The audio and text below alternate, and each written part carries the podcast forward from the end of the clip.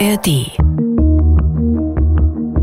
Ich glaube schon, dass es so eine untergründige Nervosität gibt, nämlich schon die Ahnung, dass die bisherigen kollektiv eingeübten Lebensweisen sich so nicht fortschreiben lassen. Ein Mann im Liegestuhl, ein gelber Sonnenschirm dahinter, ein Drink, das alles vor einer schwarz-weißen Kulisse, rauchende Schlote, Industrie. Heute würde man wahrscheinlich Fernfliegende oder sowas ins Bild holen, um ihre Seinsvergessenheit ins Bild zu rücken. Die Dinge sind so, wie sie sind, aber sie müssten nicht so sein. Das große Ganze. Der gesellschaftskritische Podcast von MDR aktuell.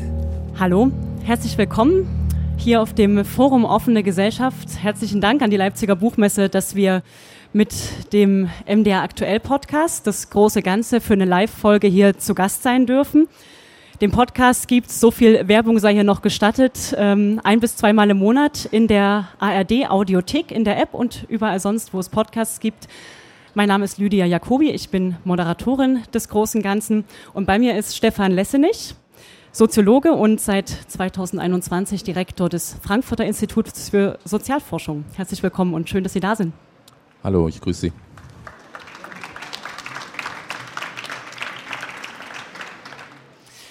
Das Frankfurter Institut für Sozialforschung ist bekannt geworden als Denkschule der kritischen Theorie, wahrscheinlich ewig verbunden mit berühmten Namen wie Adorno, Horkheimer, Marcuse, Fromm, man könnte noch einige mehr aufzählen, Habermas und feiert in diesem Jahr seinen 100. Geburtstag. Das ist Hypothek, das ist Inspiration zugleich für die Auseinandersetzung mit den aktuellen Krisen, mit Klimawandel, mit Armutsmigration, mit Krieg.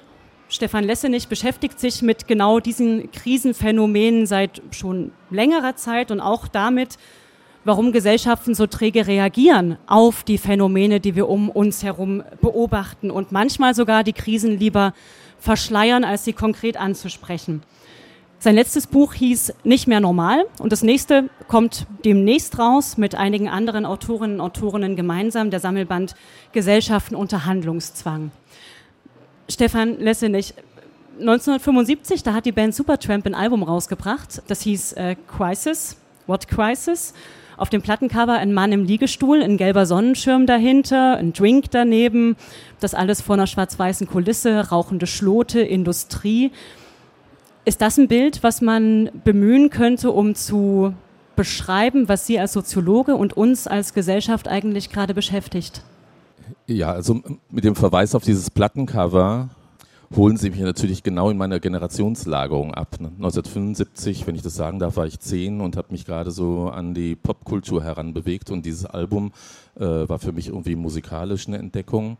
Ähm, aber in der Tat äh, ist mir der Titel dann auch in Erinnerung geblieben lange und das Cover ähm, steht schon ein bisschen so stellvertretend für das, was gegenwärtig auch passiert. Also das irgendwie normale Leben, Liegestuhl, äh, Drink, Sonnenbrille und dann ein gutes Buch ähm, auf Ruinen da eigentlich. Ne? Also man, man sieht irgendwie ruinenhafte Landschaften und hinten irgendwie die Schlote der, der Industrie. Und ich glaube, ähm, das trifft schon heutige Lebensweisen auch, wobei die Person auf dem Plattencover relativ emissionsarm äh, sich verhält, jedenfalls in dem Augenblick. Ähm, heute würde man wahrscheinlich eher ja, ähm, Fernfliegende oder sowas ähm, ins Bild holen, um ihre Seinsvergessenheit ähm, irgendwie ins Bild zu rücken.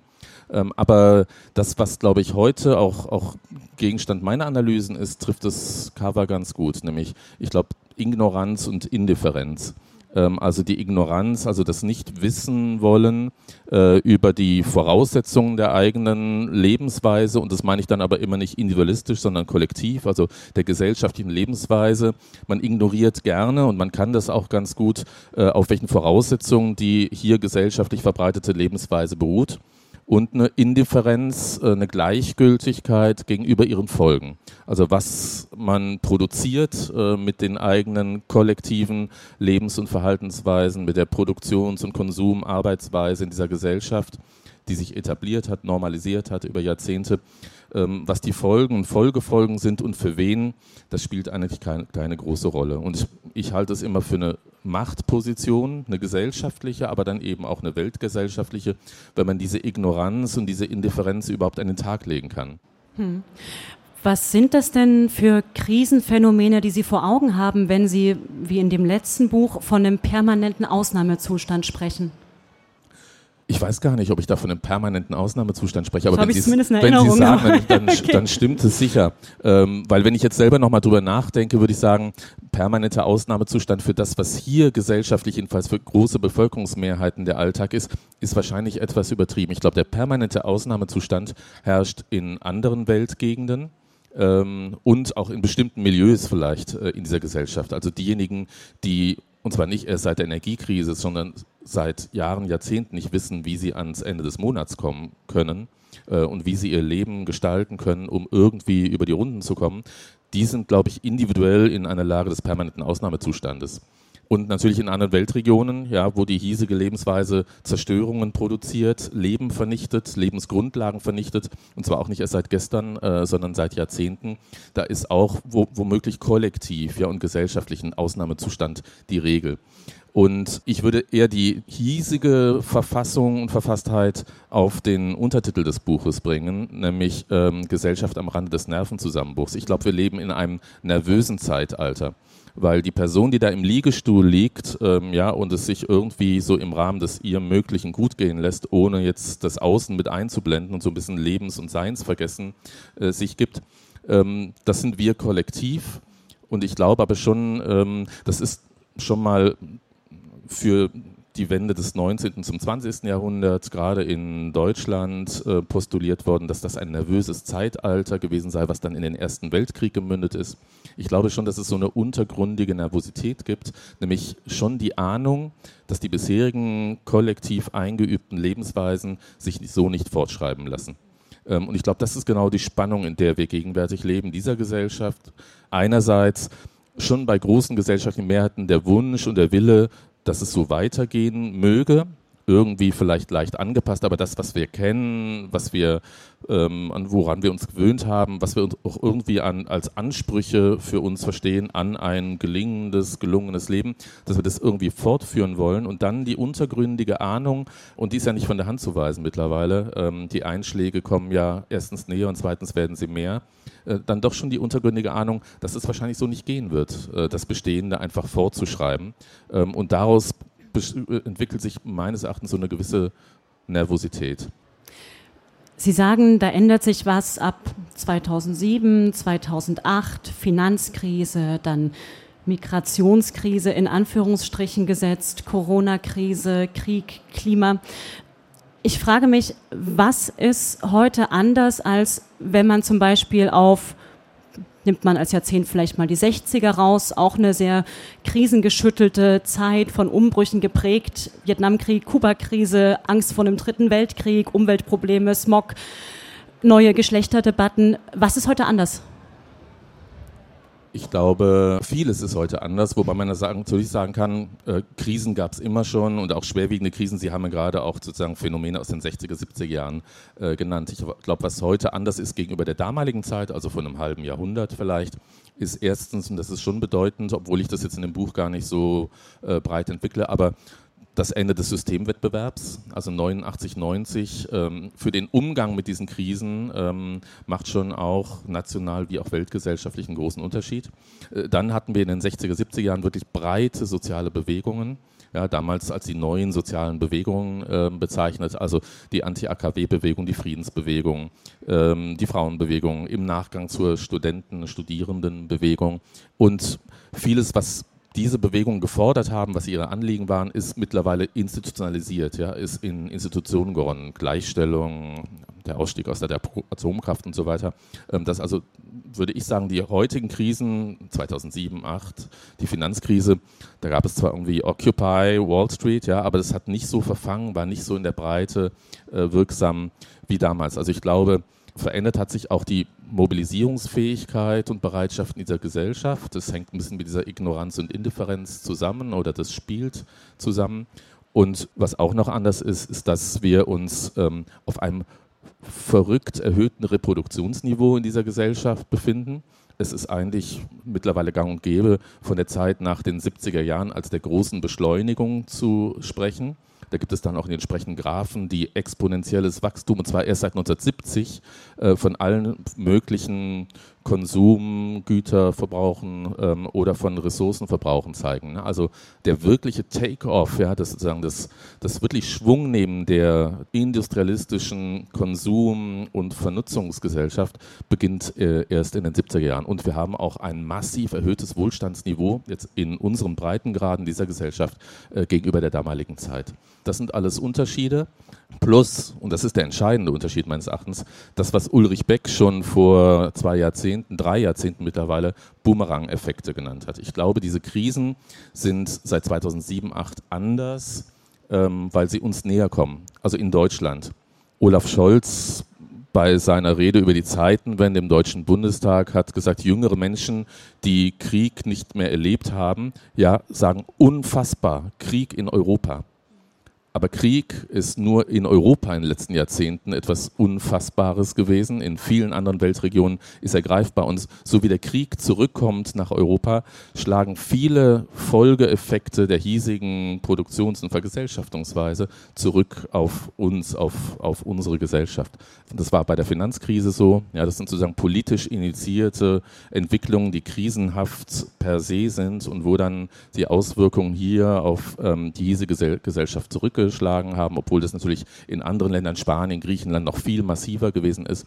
Aber auch die Migrationskrise, wenn man so, so möchte. Ja, äh, wir haben 2015, 16 wirklich erstmalig seit langer Zeit, auch ja seit Jahrzehnten erlebt und erfahren, dass diese Welt, dieser Globus eine äh, Welt der Wanderungen, ja, der massiven Wanderungen von Menschen sind.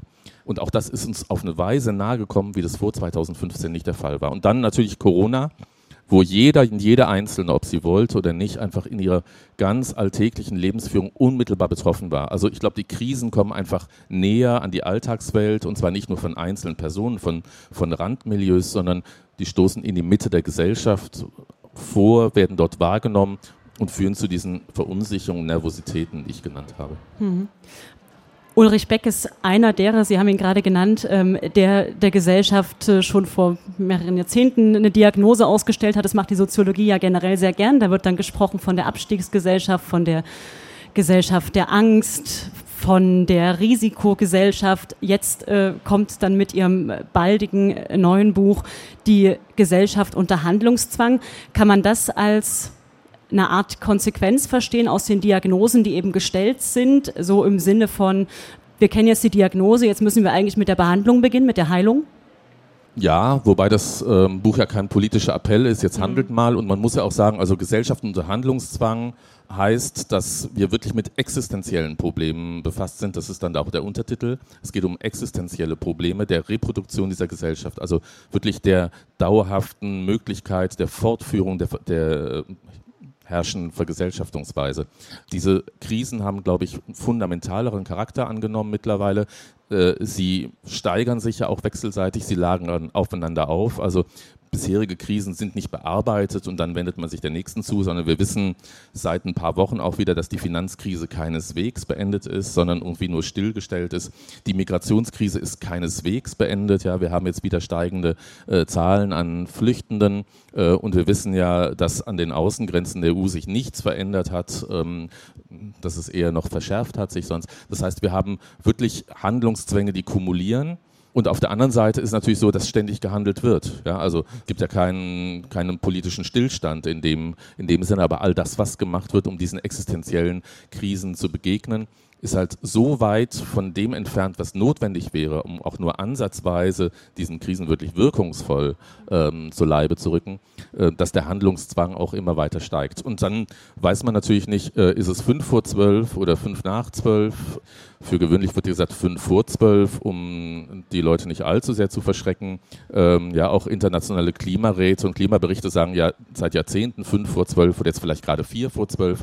Man kann, glaube ich, schon auch ähm, gutes Argument dafür machen, dass es fünf nach zwölf ist, ähm, was aber die Handlungszwänge von Gesellschaften nicht reduziert. Vor allem nicht ähm, Gesellschaften wie dieser wenn man davon ausgeht, dass vieles von den existenziellen Problemen, mit denen wir jetzt konfrontiert sind, wirklich von der Quelle her auch von diesen Gesellschaften, also von den früh industrialisierten, jetzt hochindustriellen oder spätindustriellen äh, Gesellschaften des Westens ausgegangen ist.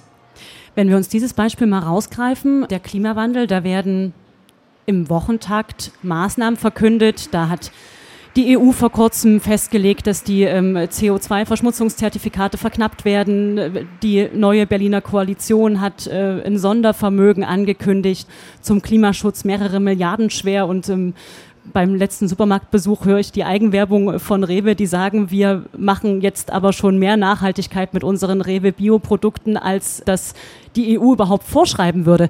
Ist das etwas tun oder ist das eher, um mal eins Ihrer äh, Worte zu verwenden, so tun, als ob man was täte?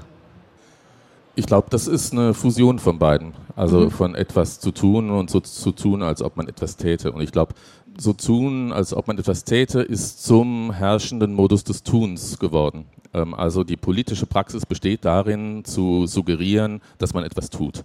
Ähm, und natürlich wird auch etwas getan. Es werden Preise auf CO2 erhoben. Ja, die werden dann vielleicht auch ähm, erhöht. es werden Sondervermögen gemacht. Es wird, wird ständig irgendwas reguliert.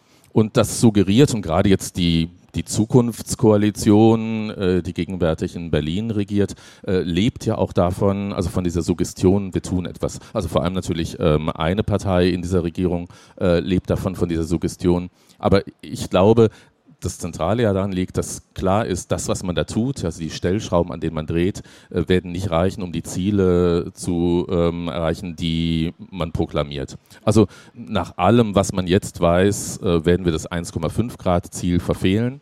Das 2-Grad-Ziel ist vielleicht realistischer, wenn alle Länder ihre Klimabudgets einhalten und auch dann sozusagen die vorgeschriebenen und sozusagen in, in, internationalen Vereinbarungen auch festgelegten Pfade dann auch wirklich einhalten. Aber was zwei Grad dann bedeutet, ja, in, an den Folgen, Folgefolgen, das kann man gar nicht wirklich ähm, abschätzen. Insofern ähm, sind wir wirklich in der Situation, wo ständig etwas getan wird, ähm, wo sich diese Gesellschaft oder die äh, sozusagen die, die politischen Eliten dieser Gesellschaft auch immer zugutehalten, dass sie besonders viel tun, dass sie sozusagen am an der Spitze der Bewegung sein. Wir selber denken das auch. Äh, seit Jahrzehnten ist Deutschland ähm, sozusagen in Sachen Umweltbewusstsein, in der Selbstbeschreibung ganz weit vorne. Wir machen es ja sowieso nicht unter der Weltmeisterschaft. Ähm, aber das, was getan wird, äh, ist doch auch immer im Modus des äh, als ob. Und was ich wichtig finde, ist zu verstehen, dass das jetzt nicht nur ein Defizit von politischen Akteuren und von politischem Handeln ist. Ich glaube, es gibt ein stilles Einvernehmen dieser Gesellschaft zwischen politischen Eliten und Mehrheiten, großen Mehrheiten der Bevölkerung, dass man sich wechselseitig sozusagen etwas vorgaukelt. Ja, man, die da oben, die machen was, vielleicht zu wenig, aber vielleicht für manche auch schon zu viel. Ähm, und die da oben, also die Regierenden, denken sich, sie müssen den Leuten schon auch zeigen, dass sie was machen, dürfen ihnen aber nicht rein Wein einschenken, dass das, was sie da gerade machen, eigentlich nur ein Tropfen auf einen heißen Stein ist. Warum sind wir, ich benutze jetzt mal dieses wir, auch wenn es natürlich ein ganz unbestimmter Begriff ist, so gut in dem so tun, als ob man was täte, in dem die Realität vielleicht auch so ein Stück weit wegblenden. Und was hat das mit ähm, Ideologie zu tun, einer Ideologie im Sinne von einem Weiter so. Ja, also über das Wir können wir vielleicht nochmal sprechen. Ich benutze das auch, ja. obwohl das total antisoziologisch ist, ja, ähm, weil wer ist wir ähm, und das Wir handelt nicht in, in dem Sinne. Aber stellen wir das vielleicht zurück. Ich glaube, diese Realitätsferne, diese Seinsvergessenheit, das ist natürlich auch funktional. Ja, es hilft auch einfach weiterzumachen. Ähm, also wenn man sich in einer Umwelt bewegt, in Lebensbedingungen, die man sowieso nicht beeinflussen kann, äh, jedenfalls nicht direkt oder viele auch gar nicht, ähm, und wo man sieht, da verschiebt sich so vieles, was dann auch bedrohlich sein könnte, da Teile der Realität abzublenden und abzuschneiden, ist hochgradig funktional, um überhaupt ja alltägliche Lebensvollzüge oder auch Zielsetzungen im Leben weiter zu verfolgen. Es hat eine gewisse Funktionalität, individuell und ich würde sagen kollektiv auch, um so weiterzumachen wie bisher. Ähm, und das ist, glaube ich, schon der Wunsch von vielen muss man halt große Teile der Realität abspalten von ja, der eigenen Kognition, von, von dem Wissen, aber auch, äh, wenn irgendwie möglich, von dem Bewusstsein. Und dann würde ich nicht sagen, weil das ist, glaube ich, ein bisschen verharmlosend sogar, das, ich würde es nicht nur als Ideologie bezeichnen.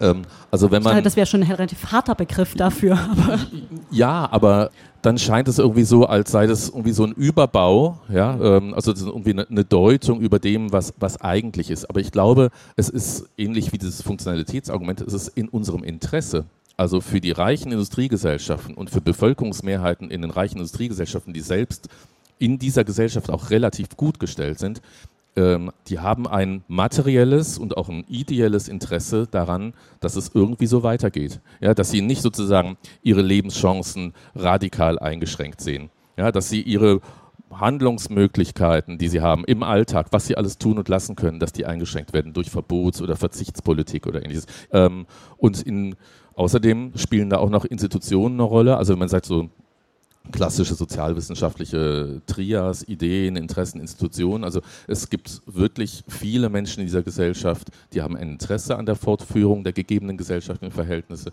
Und es gibt Institutionen, die für diese Realitätsverweigerung und Abblendung geschaffen wurden, ja, und die, also die ist institutionalisiert, die müssen wir zum Teil gar nicht selber betreiben, sondern Was vieles, haben Sie da vor Augen? Vieles kommt gar nicht in, naja, ich glaube, das Migrationsregime in dieser Gesellschaft ähm, mit allen nationalen und europäischen Institutionen, die daran mitwirken, bis zu Frontex, also sozusagen der europäischen Außengrenzpolizeiagentur, ähm, deren Budgets immer weiter aufgestockt wird, die immer weiter aufgerüstet wird und die dann das Mittelmeer befahren und ähm, mit unterschiedlichen Aufträgen, aber tatsächlich dann eben auch mit der Praxis der Pushbacks, also ne, Flüchtende äh, frühzeitig auch wieder zurückzuschicken oder abzu abzuwehren. Oder auch unsere ganzen äh, Abkommen mit Anrainerstaaten, mit nordafrikanischen, westafrikanischen Staaten, mit dem Kollegen Erdogan, der ansonsten ja ein ganz böser ist, aber dem man gerne auch Milliarden rüberschiebt, wenn er über eine Million syrische Flüchtlinge an den Grenzen der Türkei ähm, festhält, in gewisser Weise. Also es gibt Institutionen, die arbeiten alltäglich daran, dass wir Realität verweigern können. Ähm, dass vieles gar nicht in den Rahmen unseres Wissens und Bewusstseins kommt, wenn wir das nicht unbedingt wollen. Natürlich sehen wir es irgendwie über die Bildschirme flackern, aber dann ist es auch wieder weg. Wir müssen uns nicht damit konfrontiert sehen, wenn wir nicht wollen. Hm. Mir ist dieser Tage ein Interview in der Zeit aufgefallen mit äh, Friedrich Merz, äh, CDU-Chef. Da ging es um ähm, die Klimapolitik und der sagte, das Thema Klimaschutz rangiert schon seit langer Zeit in den Augen der Bevölkerung nicht da, wo es in der Politik gesehen wird. Es ist eben gerade nicht so, dass morgen die Welt untergeht. Wenn wir die nächsten zehn Jahre die Weichen richtig stellen, dann sind wir auf einem guten Weg. Wo würden Sie denn äh, so eine Aussage in Ihrer Theorie, in Ihren Gedanken einordnen? Na gut, das, das ist jetzt schon Ideologie. Aber das ist ja wirklich interessant, weil auch diese Aussage trifft einen Nerv, glaube ich. Also es ist nicht so, dass morgen die Welt untergeht. Ja, also selbstverständlich äh, werden wir morgen wieder aufwachen und es wird alles beim Alten sein anscheinend. Ja, also die Welt geht gerade hier, ja, gerade für uns, ähm, da ist wieder das Wir, aber ja, äh, für die politische Gemeinschaft Bundesrepublik Deutschland und die in ihr vergesellschafteten Subjekte, ja, geht nicht morgen die Welt unter und auch nicht in zehn Jahren. Ähm, und es spricht alles dafür, dass diese Gesellschaft in ihrer Verfasstheit noch relativ lange wird durchhalten können. Ja, andere Gesellschaften in anderen Weltregionen, die sehr viel weniger Ressourcen in jeder Hinsicht haben, um diese Herausforderungen, wenn man so möchte, zu bewältigen, werden da schon viel früher an ihre Grenzen kommen. Ähm, von daher ist da natürlich was dran. In dem neuen Buch äh, unterscheide ich drei Reaktionsweisen auf ähm, jetzt beispielsweise Klimawandel. Und das eine ist so eine, eine katastrophische, ja, alles zu spät, äh, lasst alle Hoffnung fahren, wir können uns jetzt noch auf Autobahn kleben, aber eigentlich ist der Zug abgefahren. So was katastrophisch Fatalistisches. Und dagegen wendet sich ja äh, Herr Merz. Und ich glaube, äh, was er jetzt sagt, ist aber eine Verbindung äh, von den anderen beiden äh, Reaktionsweisen, nämlich die zweite ist die zynische Reaktion. Ja, wir wissen schon um das, was da eigentlich kommt, aber wir machen trotzdem so weiter. Ja, das, das ist zu sagen, morgen wird die Welt nicht untergehen. Ja, also sozusagen eine richtige, ja, sozusagen wahrheitsfähige Aussage, die aber überhaupt nicht den Kern des Problems trifft. Ähm, das ist zynisch, weil für viele Menschen auf der Welt ist klar, dass in zehn Jahren ihre Welt untergegangen sein wird. Also das ist die zynische Seite. Und dann, was er dann sagt, wenn wir jetzt an den richtigen Schrauben drehen, wenn wir richtige Weg Entscheidung treffen, ja, dann können wir in den nächsten zehn Jahren schon alles äh, sozusagen so einrichten, äh, dass wir die Probleme auch bewältigen können. Das ist die dritte, also neben der katastrophischen oder fatalistischen und der zynischen äh, Reaktionsweise, ist das die possibilistische oder solutionistische nennt man die. Also es gibt Lösungen, ja. Äh, wir haben alle, alle Möglichkeiten in der Hand, ja. Wir haben Technologien, ja, wir haben Geld, wir können uns auch verschulden. Also wir haben alles in der Hand, äh, um mit einer klugen Steuerung Migration irgendwie so auf dem Niveau zu halten, dass wir die Guten nehmen und die Schlechten abweisen. Ja, wir können irgendwie mit einer klugen Technologiepolitik, mit grüner Technologie jetzt nicht nur Weltmarktführer mal wieder werden in äh, neuen Produktionssektoren, sondern wir können auch sozusagen den Klimawandel irgendwie in einem, in einem Rahmen halten, der noch dann bewältigbar erscheint und der unser Leben hier in den Breitengraden sozusagen nicht existenziell in Mitleidenschaft zieht und so weiter. Äh, also diese Kombination von Zynismus und Possibilismus, damit trifft Herr Merz, glaube ich, wirklich auch den Nerv von vielen dieser Gesellschaft. Möchte man ja auch gern glauben, dass es genauso gehen kann. Auf der anderen Seite, eher links, haben wir, ich mache es jetzt mal ein bisschen platt, Biokonsum, nachhaltiges Reisen, ein Baumwollhemd aus fairer Produktion. Ist das auch gesellschaftliche Problemdistanzierung, Verschleierung oder ist das Handeln, ist das Aktion? Ja, das, da muss man mal vorsichtig sein, weil man ja irgendwie ähm, Verhaltensweisen, die irgendwie schon in dem Bewusstsein getätigt werden, dass es so nicht weitergeht, dass man irgendwie auch sein eigenes Verhalten verändern muss, weil man die ja nicht disqualifizieren sollte. Ich würde zwar immer sagen, dass so individuelle Konsumentscheidungen nichts an den strukturellen Problemen, Verwerfungen dieser Gesellschaft ändern. Deswegen spricht aber nichts dagegen, sich so zu verhalten. Aber das, was Sie jetzt nennen, ist, das muss man sich natürlich leisten können. Ne? Das hat natürlich auch einen sozialstrukturellen Index. Ähm, also so zu leben, ähm, dafür braucht man Ressourcen nicht vor allem das Bildungskapital, ja, sondern braucht ähm, Geld dafür. Ähm, das ist natürlich ein Problem. Also das, was ähm, jetzt, wenn man das so möchte, und ich möchte es gar nicht abschätzig sagen, also so grün Alternative oder, oder linksbürgerliche Milieus sozusagen anbieten als ihren Teil zur Veränderung der Welt, das hat halt auch viel von Distinktion. Ja? Also wir sind schon auf der richtigen Seite und wenn jetzt nur die blöden Nachmittagsfernsehzuschauerinnen es auch lernen würden, ja, und die Bildungsfernen es mal raffen würden, was eigentlich ansteht und sich alle so verhalten würden, wie wir das tun, dann äh, wäre die Welt auch äh, ein besserer Ort. Und ich glaube, das ist halt ein Problem. Das ist eine bestimmte, aus einer bestimmten sozialstrukturellen Position eine mögliche Reaktion und Verhaltensweise, die aber A strukturell nichts ändert, B geeignet ist, andere Gruppen in dieser Gesellschaft wiederum abzuwerten. Ja, ähm, und C dann eben auch selber diesen Possibilismus mit befördert. Ja, wenn jetzt alle nachhaltigen nachhaltige Baumwolle konsumieren würden, dann wäre es halt gut. Dass aber sozusagen die Verbrauchsniveaus radikal reduziert werden müssten und in jeder Hinsicht, in allen Bereichen, ja, das kommt da nicht zur Sprache. Äh, gehen Sie in jeden x-beliebigen Bio-Supermarkt Deutschlands, da finden Sie Mangos das ganze Jahr und ähm, Sie finden alles, was Sie wollen. Ja, da wird sozusagen der konsumistische Lebensstil auf Grün ja, gefeiert. Hm. Was halten Sie denn vor dem Hintergrund vom grünen Kapitalismus, von dem viel besprochenen Wort der Technologieoffenheit. Also der Kapitalismus hat ja schon oft bewiesen, dass er sich wandeln kann, dass er ein anderes Gesicht annehmen kann. Ja, und er wird sicherlich auch das Gesicht des grünen Kapitalismus äh, annehmen, aber eher in dem Sinne, den ich gerade eben angedeutet habe, dass der nächste Akkumulationszyklus die nächste Phase von wirtschaftlicher Wertschöpfung, die dann geeignet ist, sozusagen einen langfrist, längerfristigen Wachstumspfad auch zu initiieren, also die Profitabilität der Wirtschaft zu gewährleisten und dann womöglich auch ein bisschen Umverteilungsspielraum zu schaffen, der wird grün sein. Ähm, also es gibt einen massiven Wettbewerb, deswegen ist ja auch China unter anderem so gefährlich, ja, weil es einen massiven Wettbewerb um diese grünen Technologien gibt, weil, wo, wo klar ist, die müssen eingesetzt werden, auch wenn sie das Ding nicht ums Ganze drehen werden, aber wir müssen in Zukunft mit grünen Technologien arbeiten. Aber grüner Kapitalismus, so was für gewöhnlich darunter verstanden wird, ist für mich also ebenfalls ein ideologisches Motiv und klingt für mich so nach sanfter Geburt. Ja? Ist auch ein Widerspruch in sich. Äh, wir haben es damals gemacht, ja, also meine Partnerin hat es gemacht. Sanfte Geburt. Die Geburt ja, das, das, war die Hölle. Das war die Hölle, ja. Es waren, wurde mir gesagt, ja, unendliche Schmerzen und bei der nächsten Wehe wäre sie tot gewesen, so gefühlt. Ne? Und dann war es aber eine sanfte Geburt. Und sowas ist grüner Kapitalismus.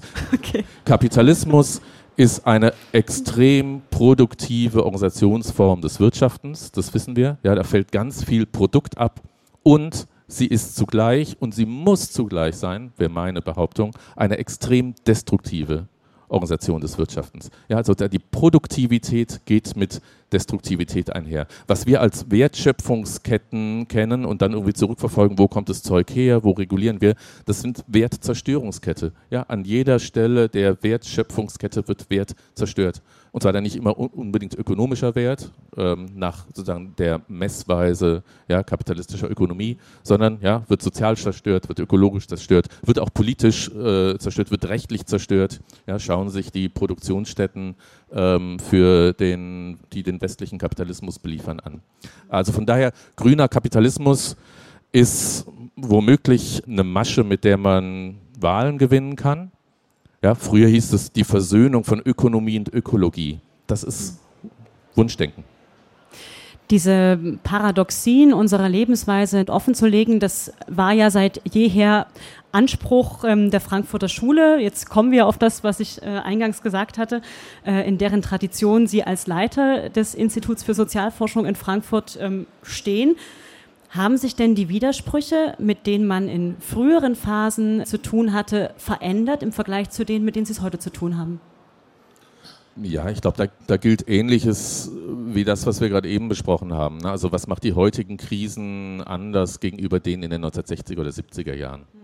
Und es ist klar, dass die Phänomene, die aus den Widersprüchen der kapitalistisch verfassten, jetzt mittlerweile ja auch demokratisch organisierten Gesellschaft resultieren, dass die natürlich andere sind. Ja, wir leben natürlich in ganz anderen Lebenswelten äh, in jeder Hinsicht als in den 1920er Jahren. Also das Institut wird 100, 1923 gegründet ähm, und dann die erste Hochphase sozusagen der intellektuellen äh, Entwicklung des Instituts in den, in den späten 20er, 20er, frühen 30er Jahren. Und ich meine, das war die Zeit des Aufstiegs des Faschismus. Ja, ähm, das Institut ist ins Exil gegangen. Ähm, einige Repräsentanten der, des kritischen Denkens Frankfurter Schule sind getötet worden, gestorben.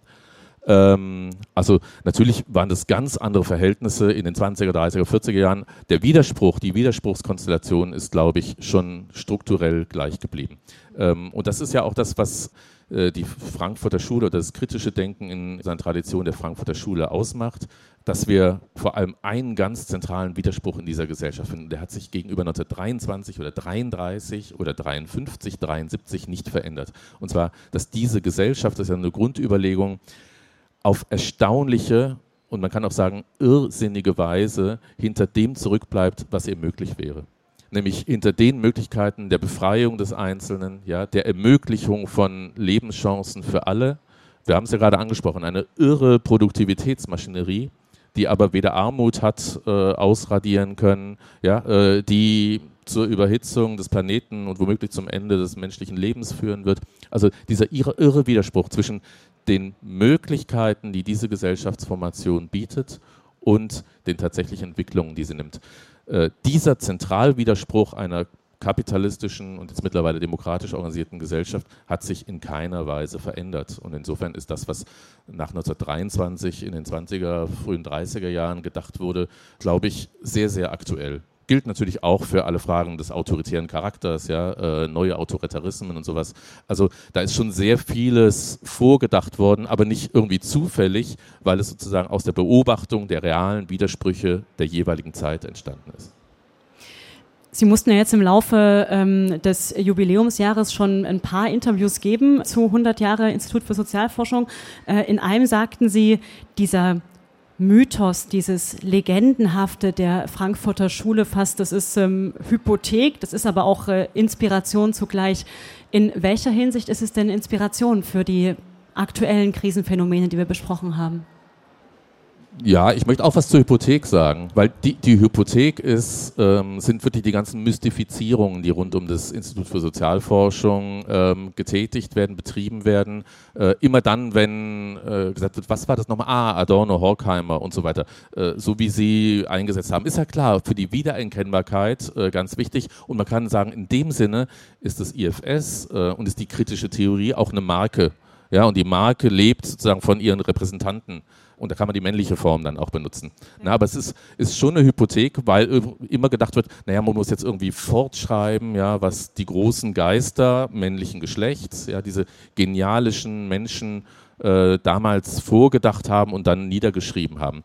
Ähm, aber dass das Institut für Sozialforschung übrigens alle produktive Wissenschaft ein Gemeinschaftsunternehmen ist, ja, was Kooperatives, was vielleicht für die Wahrnehmbarkeit nach außen von einzelnen Figuren lebt, aber äh, wo es tatsächlich um eine ja, kollegiale, gemeinsame Forschungsarbeit geht, das wird dadurch abgeblendet. Ähm, aber natürlich äh, ist es neben dieser, dieser Hypothek und den Mystifikationen, äh, ist es ein und jetzt nicht nur wegen der Marke, weil das, was das IFS macht, potenziell vielleicht mehr Chancen hat, gesellschaftlich wahrgenommen zu werden, als wenn man es als Einzelperson machen würde oder mit einem anderen Institut, was nicht diese hundertjährige Geschichte hat. Aber natürlich intellektuell, analytisch, theoretisch ist es natürlich ein Riesenpfund. Das habe ich ja anzudeuten versucht mit diesem ja, wirklich niemals stillgestellten Widerspruch, der diese Gesellschaft massiv treibt. Ne? Diese Spannung, diese Spaltung, diese Distanz zwischen dem Wirklichen und dem Möglichen. Und viele andere Dinge, äh, die vorgedacht worden sind zur jeweiligen Zeit. Wie gesagt, nicht, weil man irgendwie ja, die Zukunft vorausgeahnt hätte oder weil man jetzt über wirklich besondere intellektuelle Fähigkeiten verfügt hätte, sondern weil, weil man eine, in einer bestimmten Perspektive auf gesellschaftliche Strukturen und Entwicklungen geschaut hat. All das ist natürlich heute ein Riesenpfund und ist sozusagen etwas, was wir aufnehmen können und müssen und weiter fortschreiben wollen. Hm. Sie beziehen sich da unter anderem auf die Begriffsfindung des ähm, Spätkapitalismus, der jetzt zutreffender wäre in bestimmter Art und Weise als in der Zeit, als er entwickelt wurde. Können Sie das mal erklären? Naja, also Spätkapitalismus, der, Be der, Begriff, den gibt es schon in den 20er, 30er Jahren und der ist jetzt in so einer, in einer bestimmten, einem Strang der kritischen Theorie in den späten 60er, 70er Jahren prominent geworden. Da hat der konservative Liberalismus damals schon drüber gelacht, ja, weil Spätkapitalismus klingt ja immer so nach, äh, ja, Endzeit, ja, jetzt noch ein paar Jahre und ein paar Tage, dann wird die Welt untergegangen sein oder der Kapitalismus. Das war aber gar nicht die Überlegung, dass jetzt nur noch irgendwie ja, 100 äh, Tage übrig bleiben, sondern die Überlegung der Spätkapitalismus-Theorie war, und äh, die war einerseits zutreffend, andererseits nicht, dass das gesamte Instrumentarium, diese strukturelle Krisenhaftigkeit der kapitalistischen Gesellschaft, auch der demokratisch verfassten kapitalistischen Gesellschaft, um diese strukturelle Krisenhaftigkeit irgendwie zu bewältigen, Ende der 60er, 70er Jahre wurde gesagt, alles, was politisch möglich ist, ist jetzt schon vorhanden. Ja, sozusagen der Instrumentenkasten ja, von ökonomischer, politischer, kultureller Regulierung ist schon vorhanden. Und in dem Sinne, wo sagt, es ist ein Spätkapitalismus. Es gibt sozusagen keine kategorialen neuen Möglichkeiten mehr, um diese krisenhafte Struktur in ihrer weiteren Entwicklung noch zu zähmen. Ja, man muss jetzt mit Bordmitteln hantieren. Und das stimmte damals nicht so ganz. Wir haben erlebt, dass in den letzten Jahrzehnten noch einiges möglich war, ähm, auch an kategorialen neuen Elementen. Also ich würde sagen, die Finanzialisierung dieser Gesellschaft ist wirklich was Neues. Äh, Digitalisierung ist zwar nur, also nur, können wir sagen, eine Technologie, eine technologische Infrastruktur, aber führt für, zu vielen neuen Möglichkeiten, ja, sozusagen die Widersprüchlichkeit dieser Gesellschaft einerseits weiter voranzutreiben, aber sie andererseits auch, auch zu bewältigen. Ähm, und das, was in der Soziologie, irgendwie, das sind ja alles schreckliche Begriffe, aber was in der Soziologie als Subjektivierung äh, bezeichnet wird, also die Widersprüche, die systemischen Widersprüche in die Individuen, in uns selbst hinein zu verlagern. Ja, dass wir mit den Widersprüchen, die eigentlich gesellschaftlich kollektiv auszutragen werden, individuell kämpfen müssen. Ja, Vereinbarkeit von Familie und Beruf heißt es dann irgendwie verharmlosend. Ja, äh, oder eben, ich muss individuell sehen, dass ich äh, meinen CO2-Fußabdruck reduziere. Ja? Diese Subjektivierung von Strukturproblemen ist meines Erachtens schon etwas Neues. Und ich glaube, Spätkapitalismus heute mehr denn je eigentlich eine, eine aktuelle und angemessene soziologische Analyse äh, des, des, gegenwärtigen Zustands äh, kapitalistischer Vergesellschaftung, weil die Widersprüche so existenziell geworden sind, ja, ähm, dass wirklich da jetzt, glaube ich, wirklich keine weiteren ja, ähm, Neuerungen, ähm, also grüner Kapitalismus ist keine Neuerung, ja, glaube ich, wirklich keine weiteren Neuerungen möglich sind, um diese Existenzialität der Probleme wirklich zu bewältigen. Also ich glaube, da ist wirklich Ende der Fahnenstange erreicht, was aber nicht heißt, und es wurde in den 60er, 70er Jahren auch schon gesagt von der kritischen Theorie, was nicht heißt, dass das Ding noch weiter prozessieren kann, ja, aber mit einer unglaublichen Destruktivität, die halt, das ist das Neue, auch bei uns spürbar werden wird. Dass Kriege, Migrationsbewegungen, Wasserknappheit und so weiter zu uns kommt, ja, und nicht da bleibt, wo es jahrzehntelang seinen Platz hatte, das ist, glaube ich, schon eine neue Qualität und das ist spät mhm. kapitalistisch.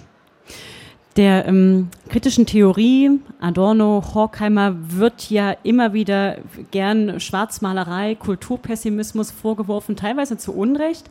Kann man eigentlich als jemand, der die Tradition der Frankfurter Schule fortführt, denn eine bessere Welt denken oder sie als machbar sich vorstellen?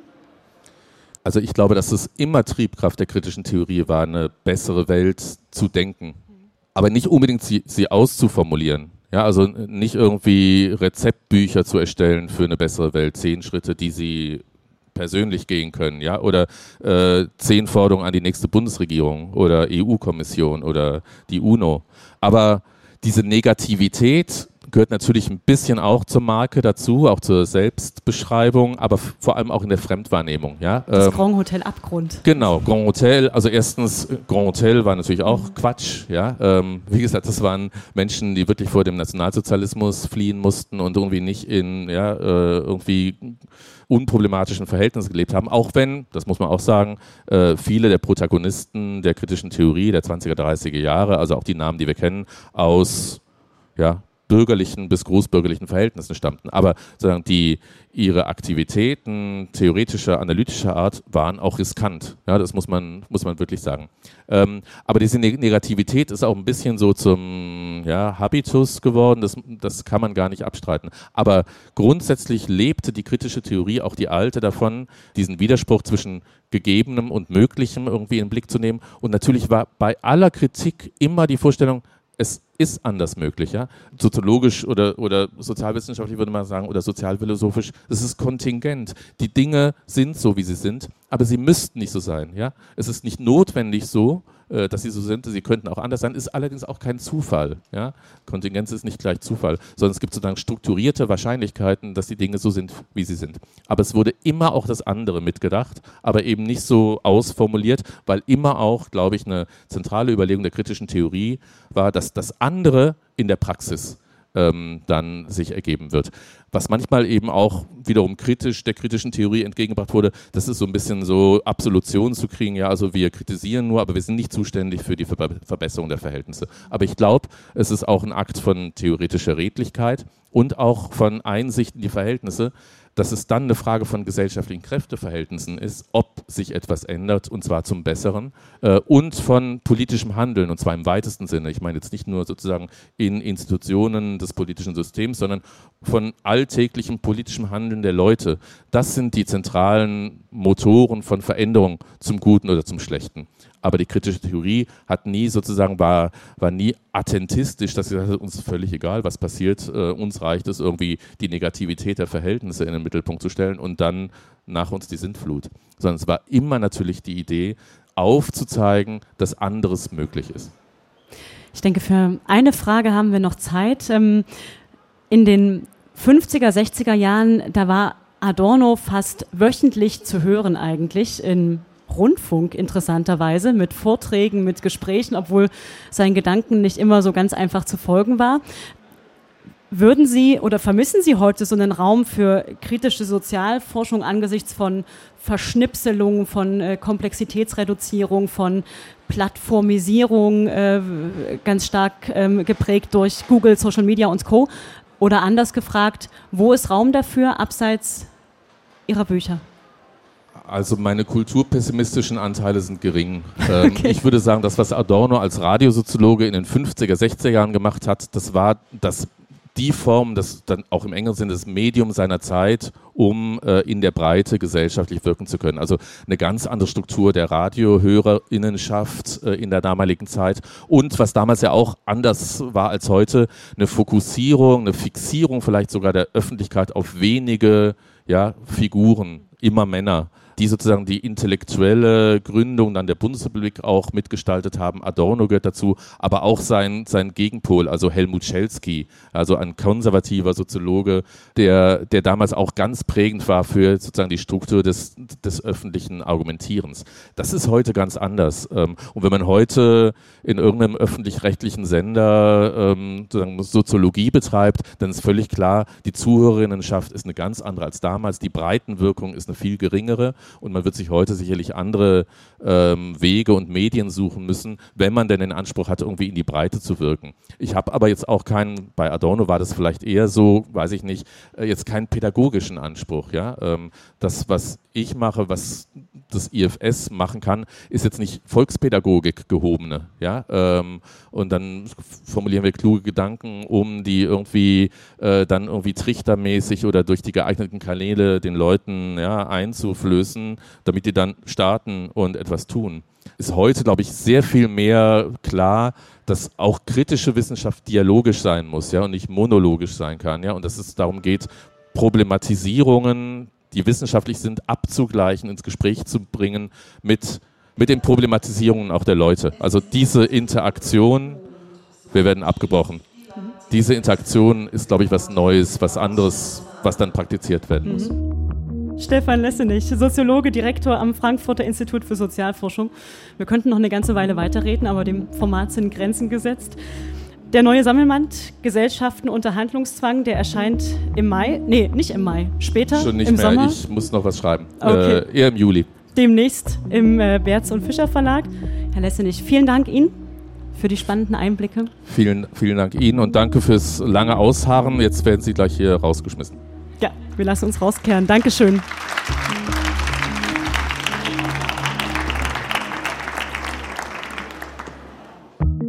Das große Ganze. Den gesellschaftskritischen Podcast von MDR Aktuell gibt es zweimal im Monat auf mdraktuell.de, in der ARD Audiothek, bei YouTube und überall, wo es Podcasts gibt.